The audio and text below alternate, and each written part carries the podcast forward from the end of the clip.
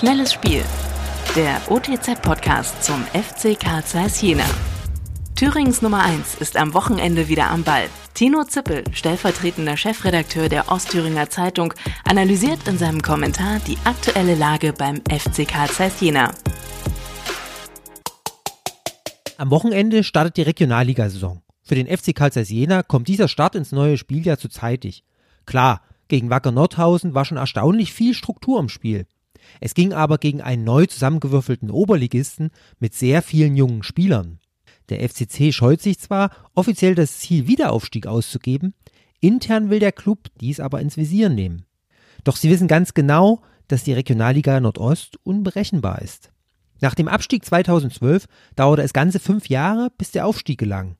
In dieser Saison sind die Rahmenbedingungen besser als in den fünf Jahren, denn allein die Meisterschaft reicht, um sich für die dritte Liga zu qualifizieren. Die Relegation wartet erst in der nächsten Saison wieder auf den Staffelsieger. Doch das wissen auch alle ambitionierten Teams und haben entsprechend aufgerüstet.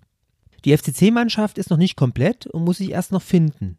Dauert diese Phase zu lange, ist der Zug zum Aufstieg schnell abgefahren. Ein vorderer Mittelfeldplatz ist aber auf jeden Fall realistisch. Wirtschaftlich gehört Jena zu den Großen in der Liga. Roland Duchatelet sei Dank kann der Verein weiter unter Profibedingungen arbeiten. So besteht Hoffnung, dass der FC Karl Jena die sportliche Nummer 1 Thürings bleibt. Die wirtschaftliche Nummer 1 ist auch in Ostthüringen angesiedelt, jedoch nicht in Jena, sondern in Meuselwitz.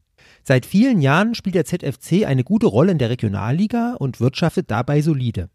Präsident Hubert Wolf hat das Erfolgsrezept des FC Karl Jena kopiert, nämlich jenes aus DDR-Zeiten. Die meisten Spieler stehen auf der Gehaltsliste der Blue Chip Computer AG, die er leitet, also quasi ein Trägerbetrieb. Im Gegensatz zu den Jena Stars von 1 arbeiten die Fußballer des ZFC aber wirklich mit.